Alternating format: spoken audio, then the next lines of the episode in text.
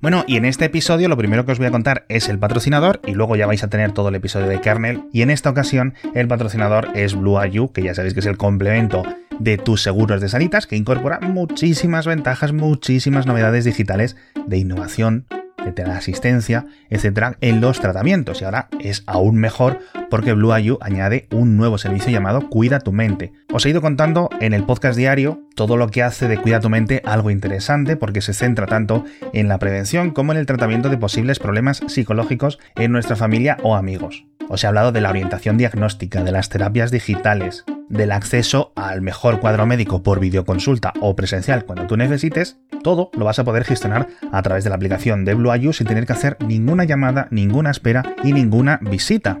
Y si te unes al gran equipo de Sanitas, vas a tener un año gratis de Blue Tenéis toda la información en las notas del episodio y en bluau.es y empieza a cuidarte.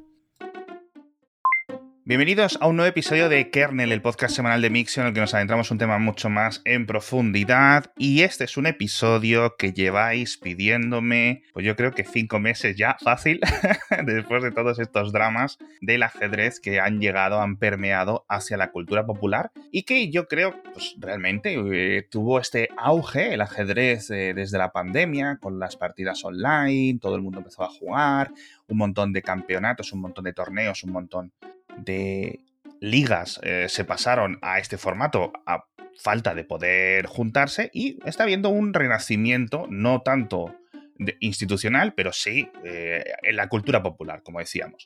Entonces, hoy vamos a hablar mucho de ajedrez desde su vertiente tecnológica, vamos a explicar todos estos temas, tanto de las trampas, como del doping, como de un montón de cosas, y para hacerlo me traigo por segunda vez a Kernel, a Pedro Salazar. ¿Qué tal estás? Muy buenas, Alex. Pues nada, aquí encantado de hablar contigo y con tu audiencia, por supuesto. Y bueno, pues hablando de ajedrez y tecnología, mis dos pasiones. O sea, esto va a ser subidón. La anterior vez que vino Pedro, vino con su mujer y estuvimos hablando de educación a distancia, de los retos, de todas estas cosas eh, tan complicadas. Pero claro, resulta que a Pedro, por lo primero que le conocía yo, es porque es un crack del ajedrez.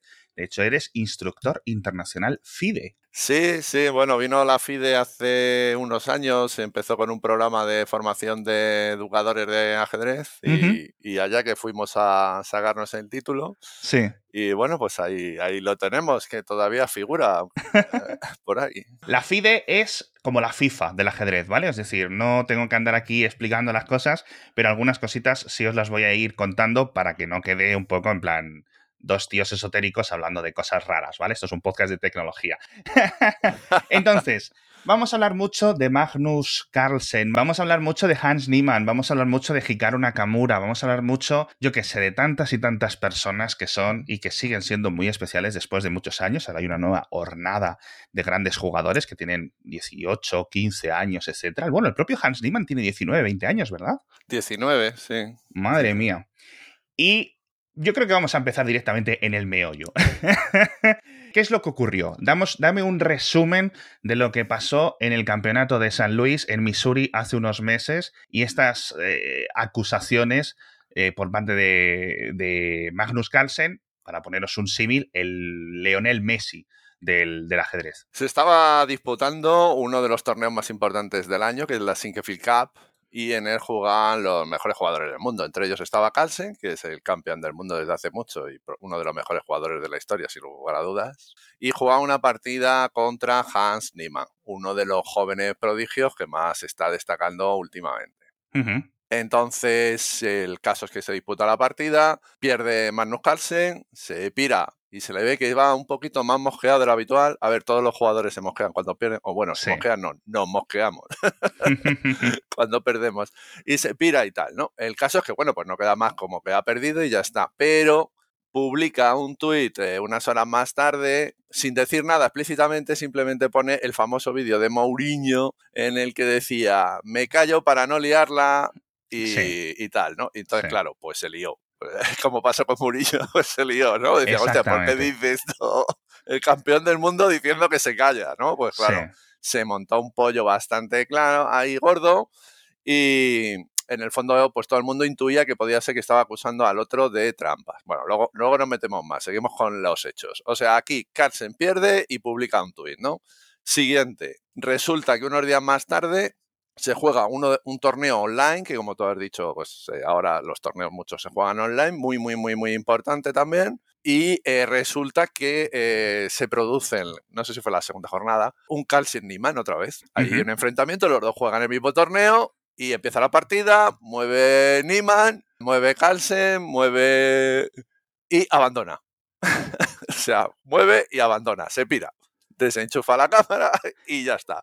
Con lo cual se le da por perdida la, la partida, evidentemente, ¿no? Pero claro, todo el mundo ya, pues ya está claro el, tema, ¿no? Eh, bueno, solo como curiosidad, eh, Carlsen siguió jugando el torneo, en la Simgefield Cup, que se me ha olvidado contarlo, eh, abandonó el torneo. ¿eh? Después de lo del tuit de Mourinho, abandona el torneo y vuelvo a repetir. es la primera vez que Magnus abandonaba un torneo, creo. Exactamente. Y un torneo muy, muy importante, financiado además por una de las personas que más dinero ponen esto del ajedrez, que es Sinkefield, multimillonario, o sea, es un hecho muy, muy grave.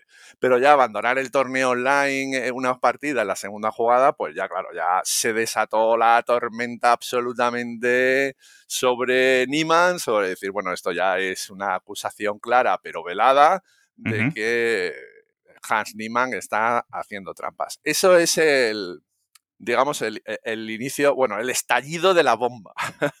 el campeón del mundo acusa a un joven jugador de estar haciendo trampas y a, raíz de eso, pues eh, viene toda una historia que iremos aquí desgranando poco a poco. Eso es, pero como decías tú, le acusa sin acusarle, es decir, no hay una palabra, no hay una frase inicialmente que diga, este tío está haciendo trampas, todos lo podemos dar por hecho, pero en principio pues no hay nada. Después de este torneo dice, cuando acabe, eh, no sé si fue un tercer torneo, estuvo comentando porque claro, la prensa después de cada partida, después de cada torneo, le preguntan constantemente, en las entrevistas después, etcétera. Y además, eh, digamos, pues todo el mundo online del ajedrez otros jugadores, todo el mundo entra en trapo porque se empieza a preguntar a todo el mundo su opinión, a jugadores rusos, a jugadores indios, a jugadores europeos, a todo el mundo, porque es al final el tema de 2022. Es posible que esté haciendo trampas Hans Niemann y si está haciéndolo como lo está haciendo, porque recordemos que el primer torneo era un torneo de tablero, es decir, uno delante del otro y ahí cómo haces trampas. Entonces, esto en Mix lo estuvimos comentando. Aquí los jugadores, es cierto que la seguridad en los torneos siempre puede ser un poco más alta, hasta niveles un poco ya paranoicos, pero sí es cierto que desde hace ya un tiempo se escanea con los típicos detectores de metales para ver si tienes algún tipo de dispositivo eh, que te pueda ir indicando algún tipo de jugadas. Porque una de las grandes cosas que ha cambiado en el ajedrez, yo creo que en la última década, es que básicamente tu reloj inteligente sabe jugar mejor que tú al ajedrez. Ya no necesitas grandes máquinas, grandes eh, armarios de ordenadores para jugar mejor que tú. De verdad. Eh, es increíblemente simple ahora mismo para un gran motor de ajedrez ganar incluso a los mejores. Entonces, ¿cómo se puede hacer trampas en el ajedrez? En tablero. En tablero, ¿no? Vale, bien, esa es la gran pregunta. Esa es la gran pregunta de, de, y yo creo que es fundamentalmente, bueno, esto ya es una opinión mía, es la, el motivo principal por el que Carlsen denuncia todo esto. es, tenemos que poner el foco en las trampas porque esto arruina nuestro deporte, esto lo arruina totalmente porque hoy en día, como tú bien decías, eh, o sea, el, eh, un programa de ajedrez que me pongo en mi eh, teléfono móvil no es que juegue mejor que nosotros, es que aplasta al campeón del mundo. O sea, lo revienta. Entonces, esto hay que atajarlo como sea. ¿Cómo hacer trampas? Bueno, se supone que tiene que ser algún dispositivo tecnológico que eh, no sea detectado por los, eh, los, detectores de metales, ¿no? Por los escaneos que les hacen al entrar a jugar y que le pueda pasar las jugadas. Bueno, aquí es importante decir una cosa. Eh, no hace falta que el dispositivo esté conectado constantemente, ¿vale? Que eso es una cosa que la gente no sabe, los que no se dedican a esto del ajedrez, lógicamente. Un jugador, eh, uno de los mejores jugadores del mundo, como puede ser Hans Niemann, no necesita que le esté diciendo todas las jugadas, ¿vale? Ni siquiera necesita que le diga la jugada. No necesita, no, tienes que eh, al fil a C5, ¿no? No, no, no hace falta que le diga eso. Simplemente que en un momento clave eh, le vibre el, reloj, entonces él ya sabe que es un momento clave y ahí va a clavar codos y va a decir, hostia, aquí me están diciendo que hay algo que, que tengo que estudiar. Y entonces ya se pone, se pone, se pone, se pone y al final pues casi seguro que lo saca, ¿no? O sea, Eso es. con poquita ayuda ya eh, digamos que tu fuerza de juego sube de forma casi exponencial. Porque Eh. una cosa que hay que decir de Hans Niemann es que es un excelente jugador, es muy bueno.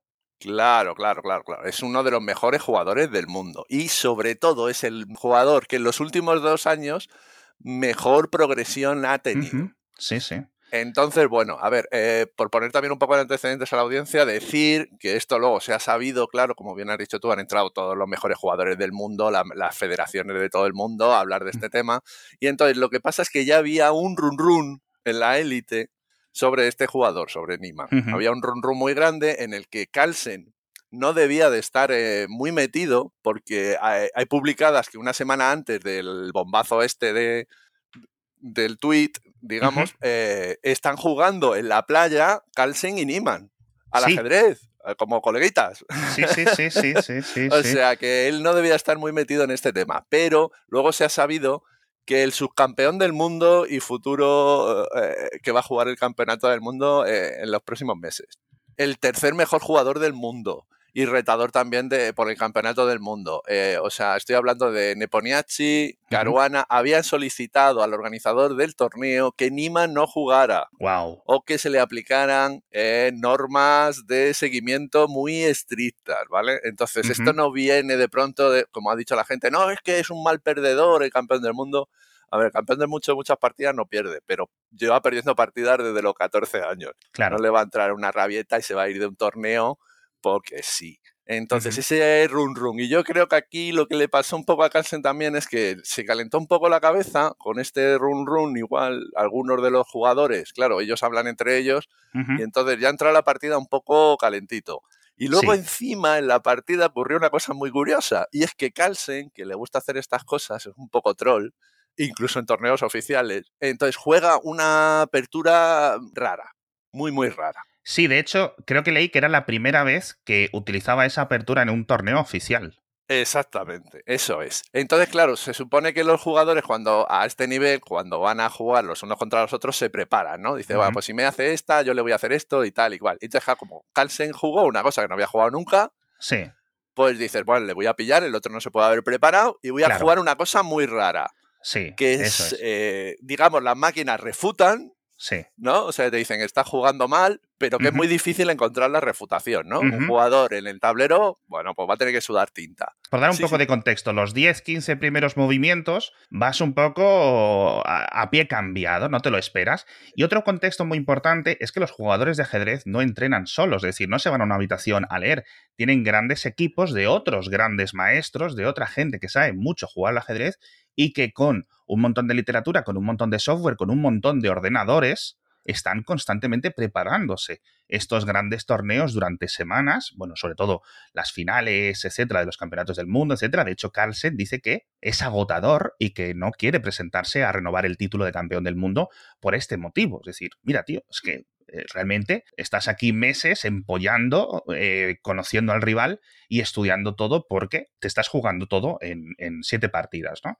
Ese es un poco el contexto, para que la gente no piense que es, en plan, ay, no, aquí estudio, miro un par de tweets y pa'lante. No, no. Claro, claro, son horas y horas. Esto es como un trabajo. Es decir, ellos están 8 o 10 horas estudiando ajedrez, jugando ajedrez, y por eso son los mejores del mundo, porque le dedican mucho esfuerzo y porque, bueno, luego tienen pues altas capacidades y Sí. además pues tienen, como tú has dicho, altos equipos de entrenamiento.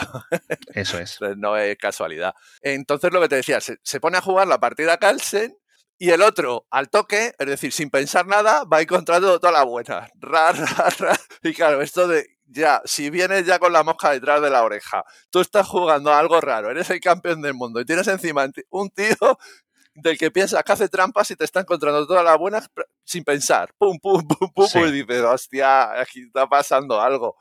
Y al final le revienta. Pues claro, te tienes que ir con un mosqueo bastante curioso.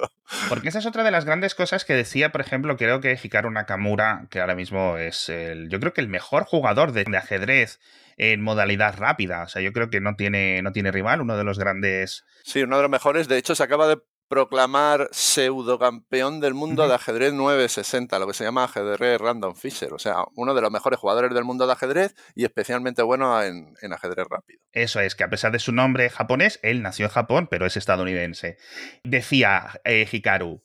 El problema cuando tienes una sospecha de que alguien está haciendo trampas es que te desconcentra desde el principio, porque nunca sabes si está jugando bien o está teniendo suerte, que puede ocurrir, o, cómo plantearte una partida de una forma despreocupada. Con lo cual, ese, digamos, proceso mental que estás preocupándote por si está haciendo trampas o no está haciendo trampas, eh, lo quitas de tus movimientos, ¿no? Al final el cerebro está preocupado y, no juega igual, ¿no? Bueno, decir que al principio en la élite hubo jugadores como Nakamura o como Caruana que se, o como Neponiachi, que claramente estaban mosqueados con, con Niman, incluso antes de lo que ocurriese lo de Carlsen. Pero bueno, tras ocurrir lo de Carlsen, todavía había algunos jugadores de la élite, como puede ser Aronian, que se posicionó con Niman, que dijo que la presunción de inocencia y todas estas cosas.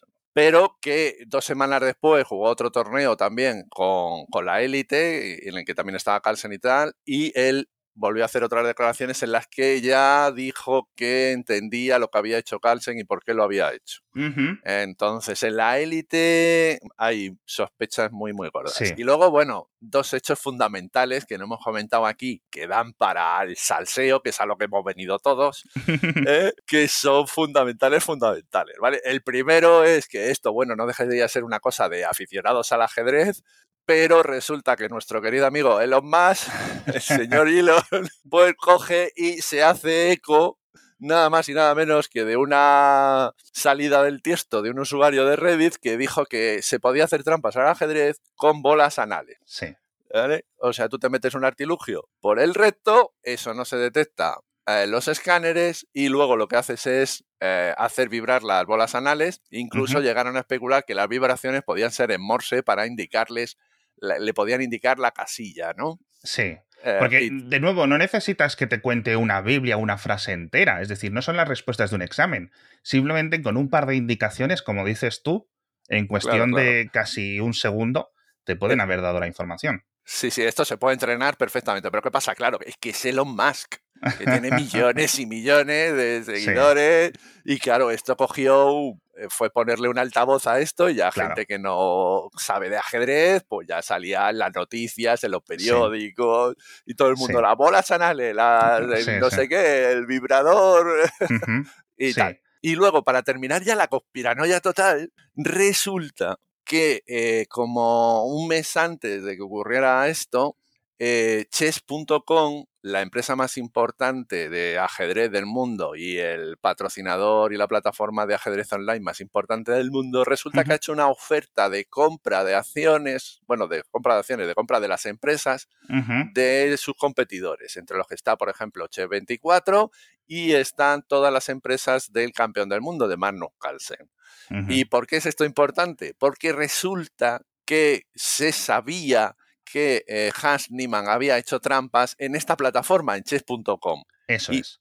Entonces, claro, eso toma mucha relevancia porque es posible que ante las acusaciones de los grandes jugadores, chess.com les dijese, mira, nosotros tenemos pruebas de que ha hecho trampas y tal, y entonces eso ya terminase de mosquear a todos los jugadores. Entonces, claro, eh, ya eh, metemos el dinero y metemos a las bolas anales y más en la misma costelera y, y reventó.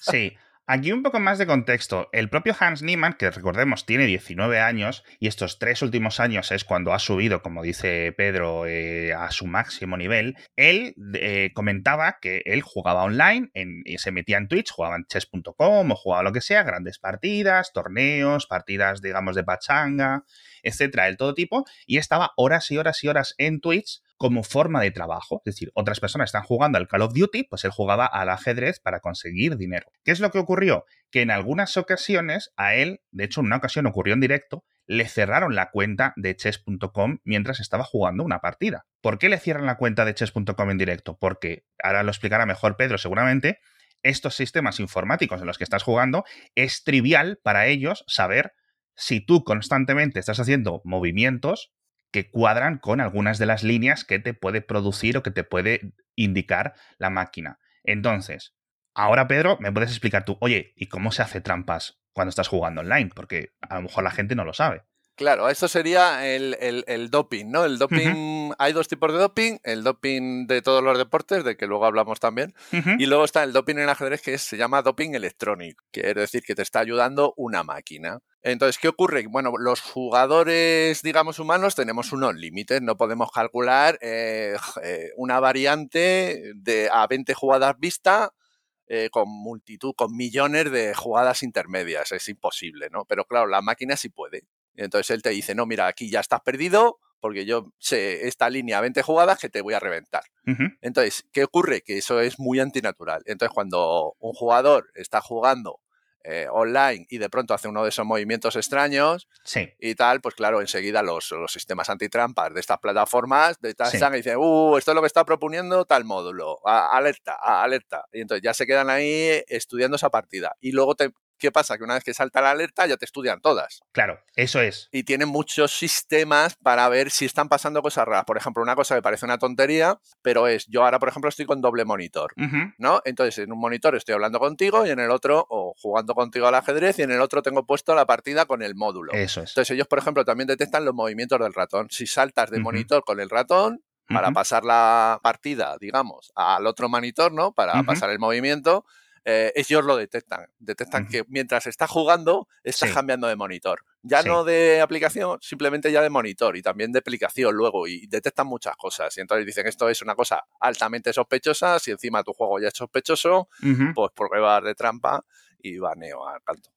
Eso es. Y luego sistemas estadísticos que revisan tus historiales de partidas. Es decir, una vez que se empiezan a detectar ciertos positivos, pues se revisa. Porque al final es muy difícil probarlo, porque en alguna ocasión se juegan partidas de esos que se le dice, bueno, no sé si se le dice siempre idénticamente, pero es en plan 100% perfectas. Es decir, hay una línea que la ha seguido uno de los grandes motores eh, de ajedrez y tú desde, yo qué sé, el movimiento 14 la has seguido perfectamente. Es decir, todas las respuestas, todos tus movimientos han sido el número uno recomendado como respuesta por un motor, ¿no? Que hay varios, con lo cual tienes que ejecutar varios porque cada uno tiene diferentes respuestas. Y si estás siguiendo la misma, tal. Pero ¿cuál es el problema? Que no hace falta que estés siempre haciendo trampas en todos los movimientos.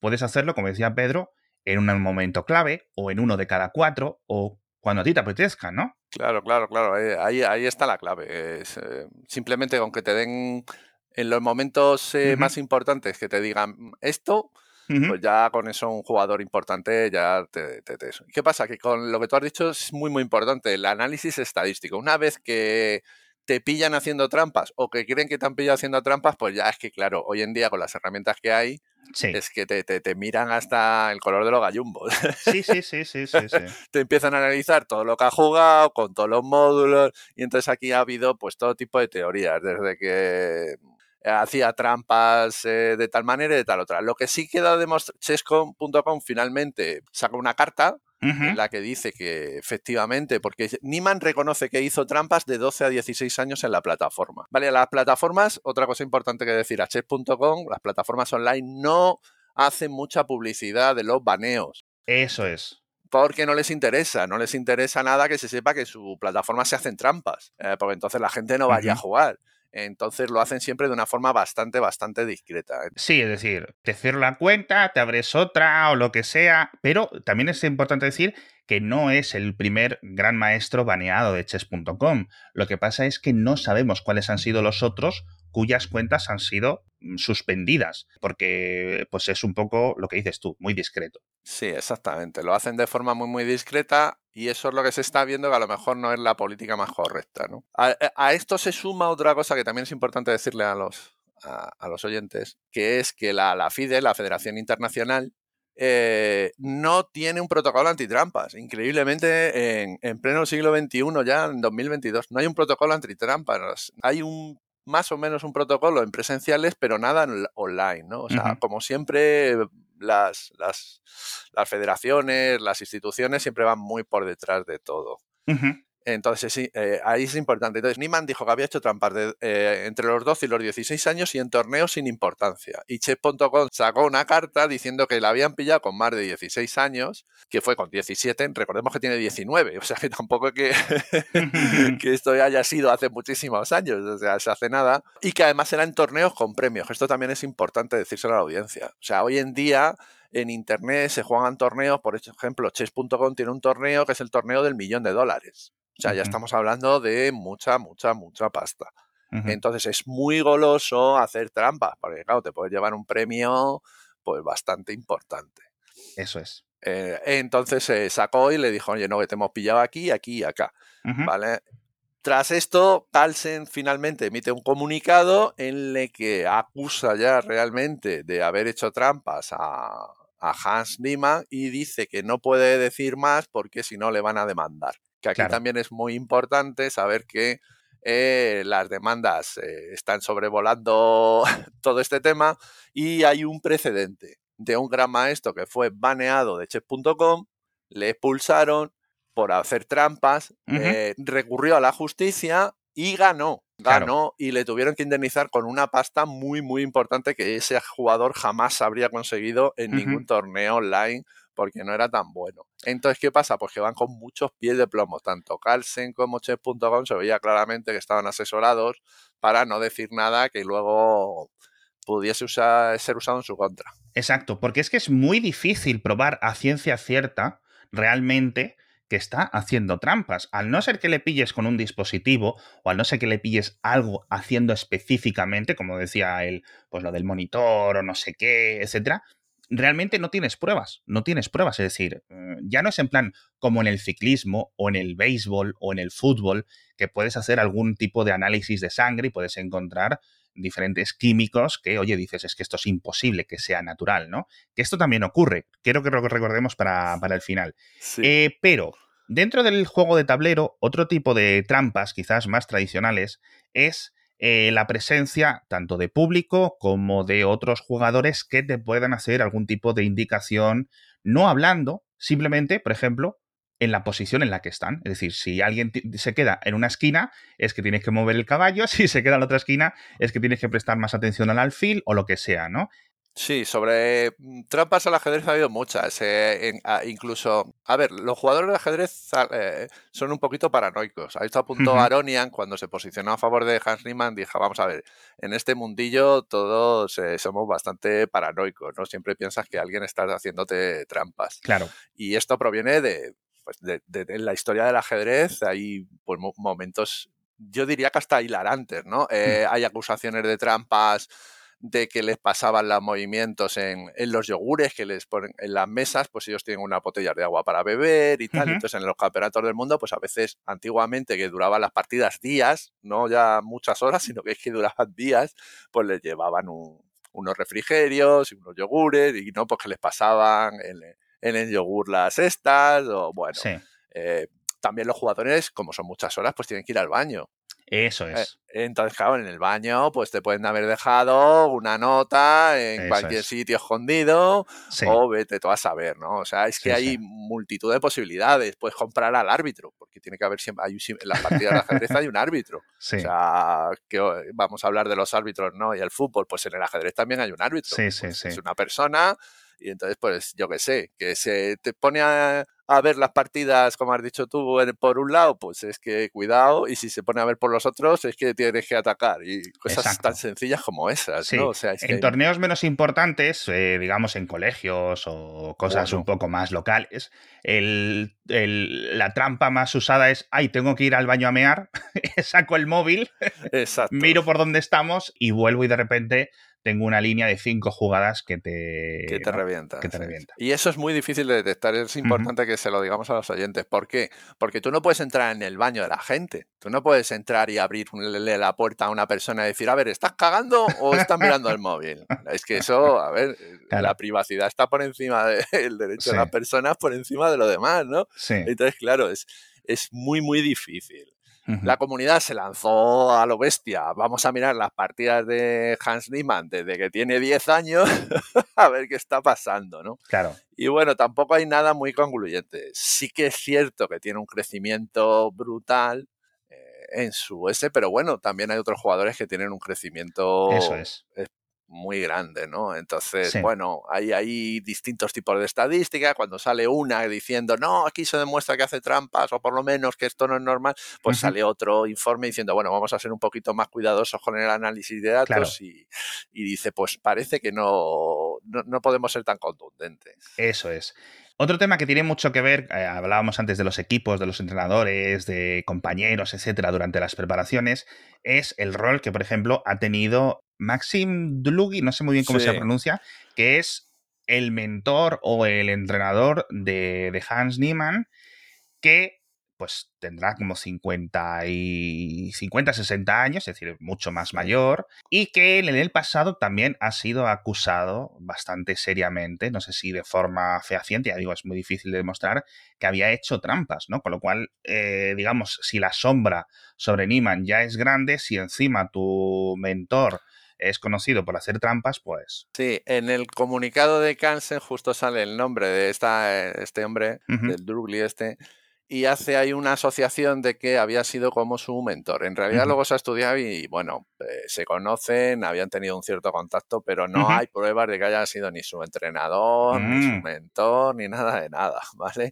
Pero claro, ¿qué pasa? Como había fotos con ellos juntos, como sí que pudieron tener algún tipo de relación durante un periodo muy breve de tiempo, sí. y eh, a e, este, todo el mundo en el mundillo del ajedrez sabía que estaba acusado de trampas y baneado por tramposo. Y claro, eh, pues ya uniendo hilos, ¿no? Eh, ya se lanzó todo, ¿no? Una cosa muy importante también a decir es que esto parece que, que, es así un poquito, bueno, como anecdótico, ¿no? Pero aquí se está poniendo en juego muchas cosas. Primero, la carrera de un gran jugador joven que está siendo puesta en duda, ¿vale? Y que le pueden reventar su carrera profesional. O sea que si nos pasa a cualquiera de nosotros también, pues no es. Pero bueno, esto al final es una persona en el mundo y todos los días hay personas en el mundo que son destrozadas profesionalmente. Es triste, pero es así. Pero ojo que está en juego la reputación del campeón del mundo y uno de los mejores jugadores de la historia. No, absolutamente, porque además, eh, después de que, digamos, eh, Magnus Carlsen dijera, oye, mira, creo que estaba haciendo trampas, entonces eh, tengo esta sospecha, con lo cual no voy a jugar en torneos donde esté él, etc. Entonces esto es un ataque a la reputación brutal de Hans Niemann. ¿Cómo responde Niemann? Con una demanda judicial, ¿verdad? Claro, eso es. Finalmente, Niemann ha, hecho, ha, presentado una demanda, pero ha presentado una demanda contra Magnus Carlsen, contra las empresas de Magnus Carlsen, contra Chess.com y contra Hikaru Nakamura. Porque Nakamura, al principio especialmente, muy, muy explícito en sus acusaciones.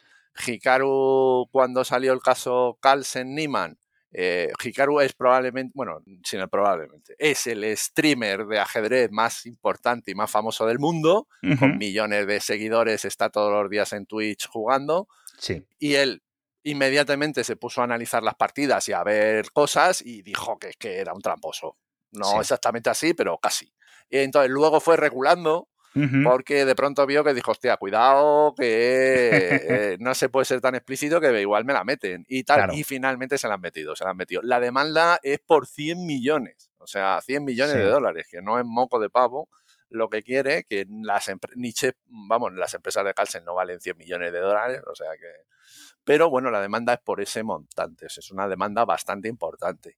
Veremos a ver dónde llega la demanda. Lo cierto es también que han tenido bastante, bastante cuidado en legalmente, tanto Carlsen como Chess.com. Yo creo que han ido con pie de plomo. Sí. Puede ser interesante la demanda porque, claro, ya en la demanda no tienen por qué guardarse nada. Eso es. Ya pueden hablar libremente. Es decir, ya estoy en una demanda y ahora voy a decir lo que sé o lo que creo saber. Sí, o se pueden extraer pruebas que de otra forma, pues a lo mejor, eh, digamos, dentro de este proceso judicial, el juez obliga al demandante a poner o a demostrar o obliga a dar a la, a la defensa, en este caso que al final es un caso de defamación. Eh, un caso de defamación con este tipo de, de multas o de imposiciones o de penas, como queráis decirlo, es muy inusual. Y de nuevo, igual que es difícil demostrar un falso positivo, una defamación en Estados Unidos eh, es complicado, ¿no? Lo hemos visto con el caso de Johnny Depp, lo hemos visto con varias cositas del propio Elon Musk, etcétera, ¿no?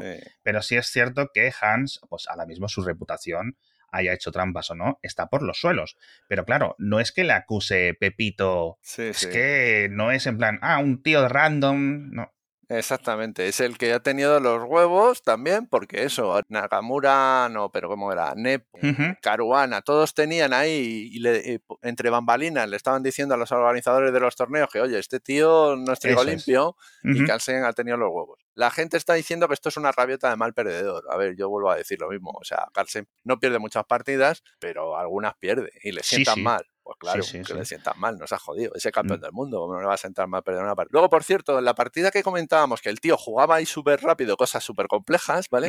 Luego la excusa que dijo es que justo Eso es. se había mirado el día de antes justo esa variante, porque, ah, pero no por eh, prepararse la contra Carlsen, que se la había mirado, que simplemente había estado mirando eso y luego resulta que es una cosa curiosísima, que esa variante la, podemos saber todos porque está publicado, por ejemplo, en una plataforma que se llama Chess24, hay un gran maestro español que tiene publicado esa variante en un vídeo.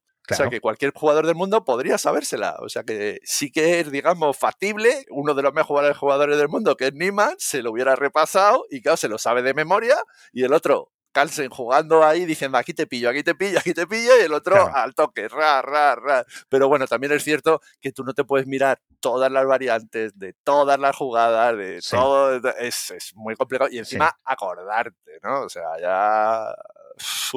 Pero, pero factible es, raro, pero factible, ¿no?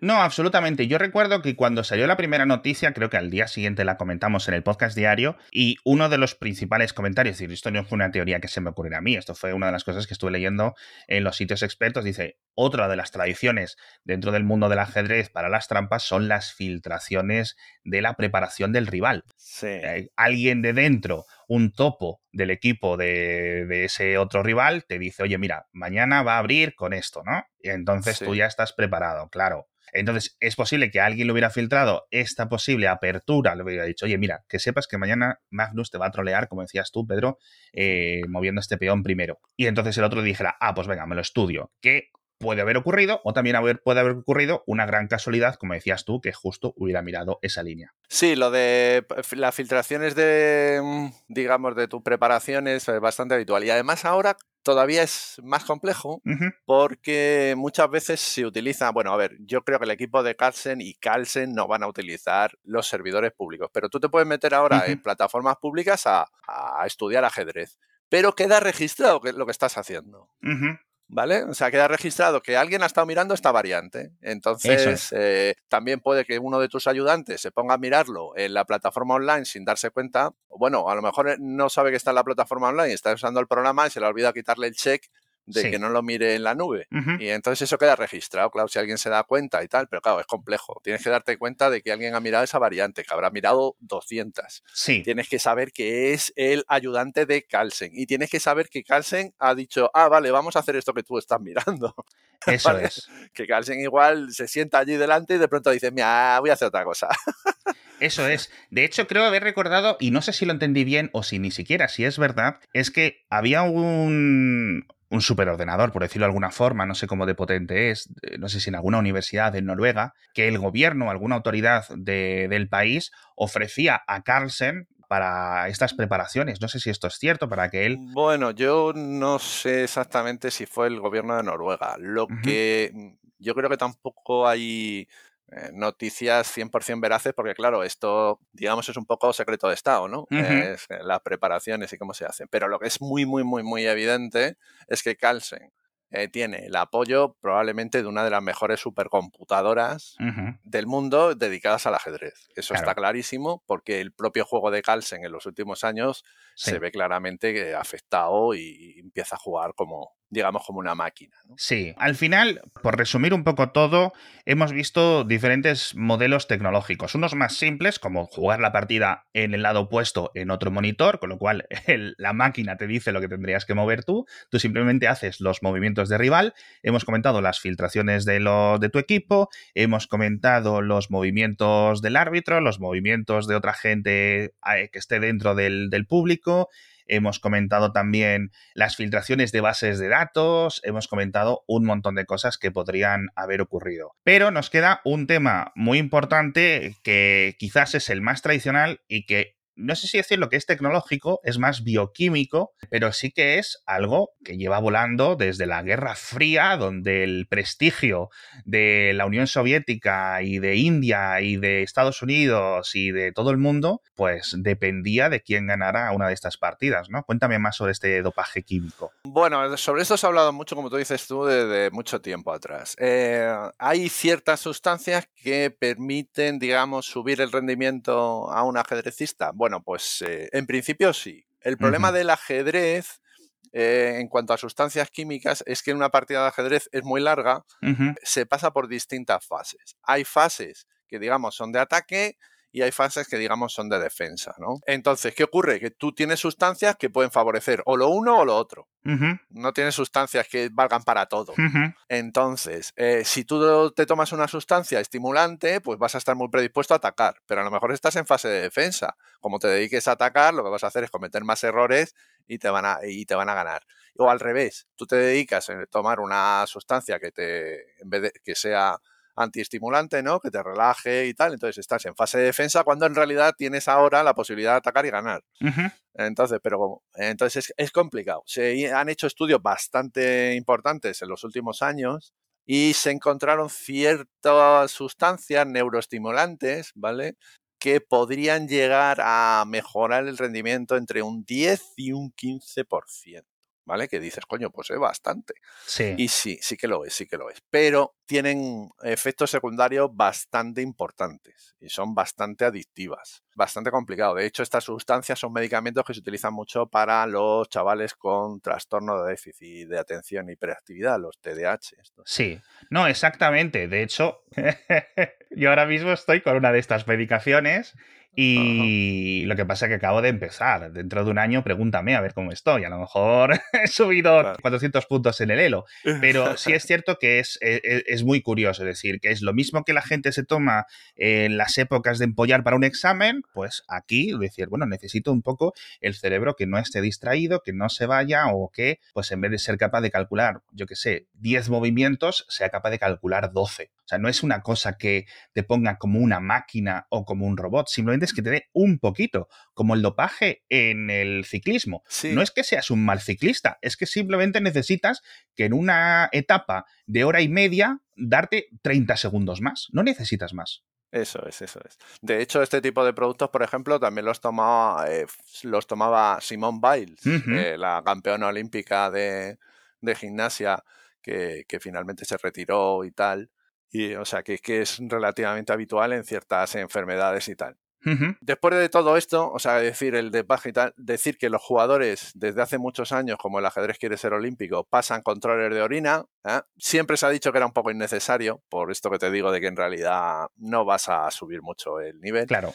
Y luego además hay que recordar que si alguien sabe de esto, eh, son los rusos. Claro. ¿Vale? Que siempre han tenido un programa de dopaje brutal. De hecho, están baneados de las Olimpiadas, que no pueden competir con su. porque hay eh, dopaje institucional en multitud de deportes. O sea, es conocido, están sancionados por ello. ¿Por qué no lo iban a hacer en el ajedrez? Claro. Y efectivamente, ¿por qué no lo iban a hacer? Pero quiero recordarles a los oyentes que el último campeonato del mundo se, eh, lo disputa un ruso contra Carlsen y pierde.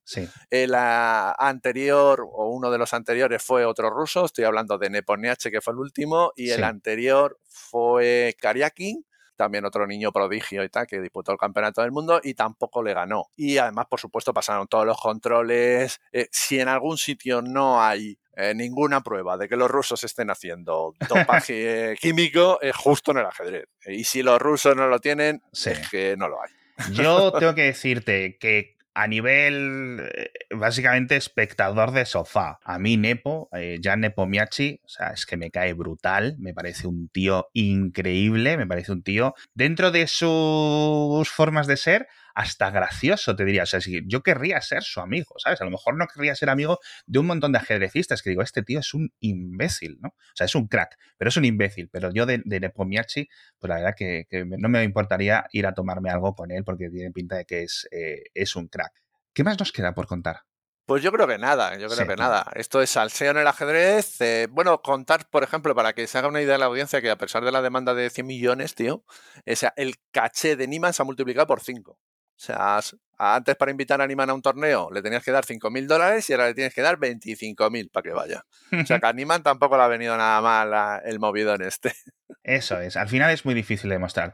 Bueno, nos vamos a ir, estaba hablando ya de Nepo, vamos a irnos con un poco de anécdota personal. ¿Quién es tu jugador favorito del ajedrez? Mi jugador favorito. Ah, esa es una buena pregunta. Si hablamos de mi jugador favorito, yo soy muy de Viswanathan Anand, el anterior campeón del mundo, al que reventó Magnus Carlsen. Te iba a decir yo el mío. O sea, yo desde pequeño siempre súper fan, no para tatuármelo, para ponerme una foto de, de Visi, eh, pero ¿sabes cómo comenzó? Yo imagino que como muchas personas, porque vivía aquí el tío Madrid. Este es un tío de la India, pero vivía en la Sierra de Madrid.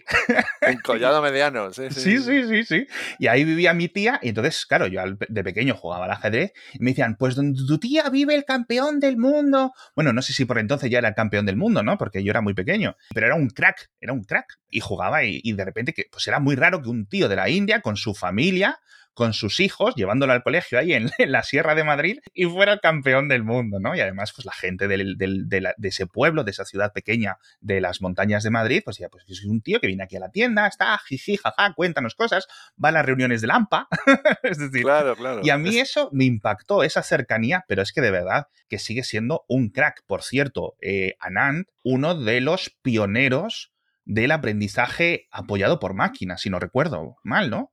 Sí, sí, sí, sí, efectivamente, sí, sí, así es. Sí, sí. A mí lo que me mola es la normalidad. Es un tío normal, eh, con el que puedes hablar de forma normal, no sé qué, es un puto genio, es evidente, pero, pero es una persona como muy normal, ¿no? Y mm. es una demostración de que una persona normal, que tenga unas altas capacidades, evidentemente, pero es una persona normal, o sea que es una demostración al mundo de decir, joder, esforzaros e intentar llegar a vuestro límite. Su límite ha sido ser campeón del mundo, yo por mucho que me forzase seguramente no llegaría a ser campeón del mundo, pero es que no me voy a forzar. Por lo tanto, es que no... es un, toque de atención, ¿no? Porque claro, ves a Carlsen y dices, joder, que este tío es un puñetero genio o a otro, ¿no? Pero este le ves es normal, joder, es que es normal. ¿eh? es que es como dices tú, ¿no? El papi, el abuelete que llevan los nietos al, al cole sí, sí. Bueno, él ya se volvió a la India hace muchos años, ¿no? Sí, sí, sí, Bueno, siempre ha tenido ahí una relación un poco amor-odio con la Federación India. Es verdad. Y tal, pero bueno, ahora India es probablemente la, la cuna de los, pues igual del futuro campeón del mundo, no sería raro. los, principales eh, jugadores jóvenes eh, más talentosos vienen de ahí. Di el nombre de quién creo que, de quién creo que vas a decir. De Gukesh o de Sarin, no, pero es que hay muchos, ¿eh? hay, hay, hay, hay, muchos jugadores de, de Pragananda, de, hay, hay, tantos, hay, hay muchos, a, a, saber quién será, ¿no? Creí que vas a decir a Praga. Sí, a Pragananda. Ah, sí, sí, sí, sí. es que este chaval, o sea, es que este es un, este es un mico, de verdad, este es un chavalito de 35 kilos que le ves ahí en la silla, que todo le queda grande. A ver, que no, no es pequeño de que tenga 8 años, que tendrá como 15, 16, pero a nivel sí, de que le soplas y se cae y se lo lleva. Sí, sí, sí. Y es un crack. De hecho, Carlsen perdió hace poco un par de partidas contra él y, y se quitó el sombrero y decía, es que al final me quito el sombrero de la forma en la que ha jugado, porque otro tipo de, este tipo de grandes jugadores son capaces de reconocer cuando están jugando contra alguien muy creativo, contra alguien de una forma, o contra alguien que está simplemente repitiendo líneas de un entrenamiento, de un ordenador, lo que sea, ¿no? Entonces, eh, la verdad es que eso se, se tiene es en cuenta. que, bueno, en realidad el ajedrez no es más que la punta de lanza de lo que cambia la sociedad, el sector educativo en, en el mundo, ¿no? Porque es hoy en día los campeones, o sea, los mejores jugadores se ven ya, como dices tú, a partir de los 15 años y de 15 a 18, pues ya tienes jugadores entre los 10 mejores del mundo y tal.